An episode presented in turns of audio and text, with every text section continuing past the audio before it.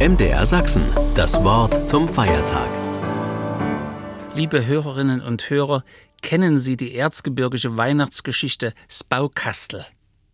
Es ist eine der Erzählungen des großartigen Mundartdichters Max Wenzel und entführt uns in eine längst vergangene Zeit, in der nach der Bescherung am Heiligabend der Vater Zigarren paffend das Wochenblatt liest, die Mutter irgendetwas räumt und der kleine Fritz versucht, seine verschieden geformten Bausteine zurück in den maßgefertigten Kasten einzusortieren. Eins aber bleibt immer übrig. Darüber kommt es zum handfesten Familienstreit. Schließlich wirft der ärgerliche Familienvater das überzählige Klötzchen in den Ofen, damit endlich Ruhe wird. Inzwischen hat die Mutter die Vorlage gefunden und Sie können sich denken, wie die Geschichte weitergeht. Weihnachten. Weihnachten ist das Fest, bei dem es entscheidend auf die Stimmung ankommt, besonders am Heiligabend. Wie haben Sie es am liebsten? Wie war es gestern? Meine Vorfahren kommen aus dem Erzgebirge und für mich sind erzgebirgische Traditionen der Rahmen dafür, dass Weihnachten sich richtig anfühlt. Die Christfesper mit dem Krippenspiel ist der Auftakt. Ich mag's ehrlich gesagt nicht so verrückt und achte bei meiner Predigt darauf, dass sie den Akzent auf die Menschenfreundlichkeit Gottes setzt und nicht so belehrend ist. Wollen die Besucher nicht einfach Frieden schließen, Frieden mit sich selbst, dem vergangenen Jahr und eben auch mit Gott? Aber die Christfesper ist ja nur der Auftakt.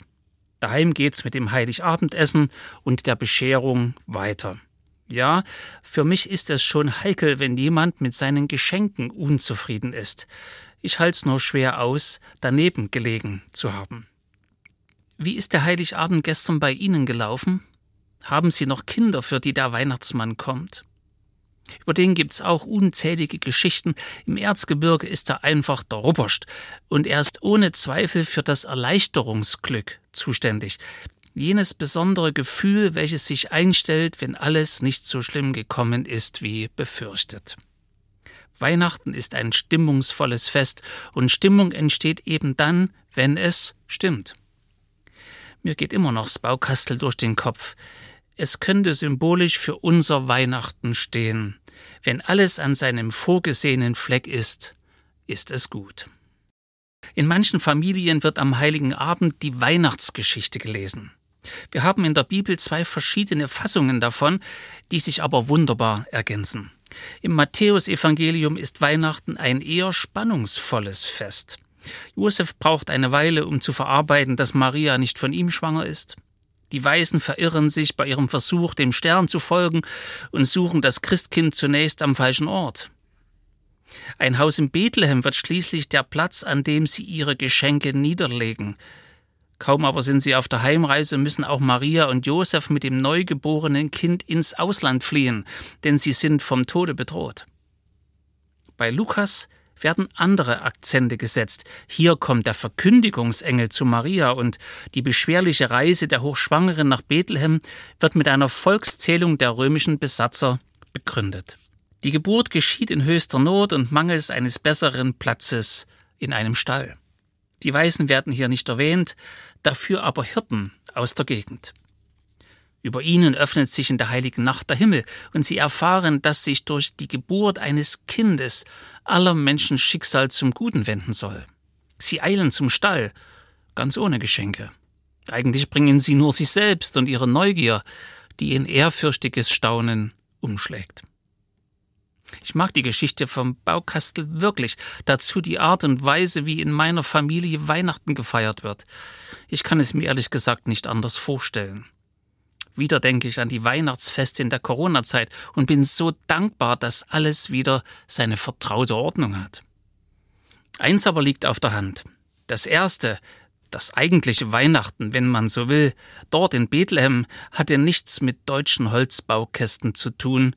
Dort hat genau genommen nichts gestimmt. Statt einer planvollen Festregie, eingeübten Texten und Bräuchen sowie gemütlichen Stuben gab es eine himmlische Fügung nach der anderen, um das Schlimmste zu verhindern. Ganz gewiss war da wohl ein wunderbarer, heiliger Moment mitten in dem ganzen Elend. Doch kurz darauf schon musste wieder ums Überleben gekämpft werden. Bei uns wird es Richtig, Weihnachten, wenn das eintrifft, was wir für unsere Weihnachtsseligkeit brauchen. Die Christgeburt damals hatte ihren Glanz, obwohl nichts so war, dass man wenigstens von normalen Zuständen hätte sprechen können. Weihnachten trotz aller Widrigkeiten, statt Weihnachten nur bei idealen Umständen. Das ist zunächst eine gute Nachricht für alle, die sowieso keine Chance sehen, dieses Jahr ein frohes Fest zu erleben. Es kann ja so viel dazwischenkommen. Wie gut, dass es nicht an den Äußerlichkeiten hängt. Wir denken miteinander über die Weihnachtsstimmung nach, über die vor über 2000 Jahren in Bethlehem und über das, was auf einem weiten Weg durch die Welt und die Zeiten daraus geworden ist.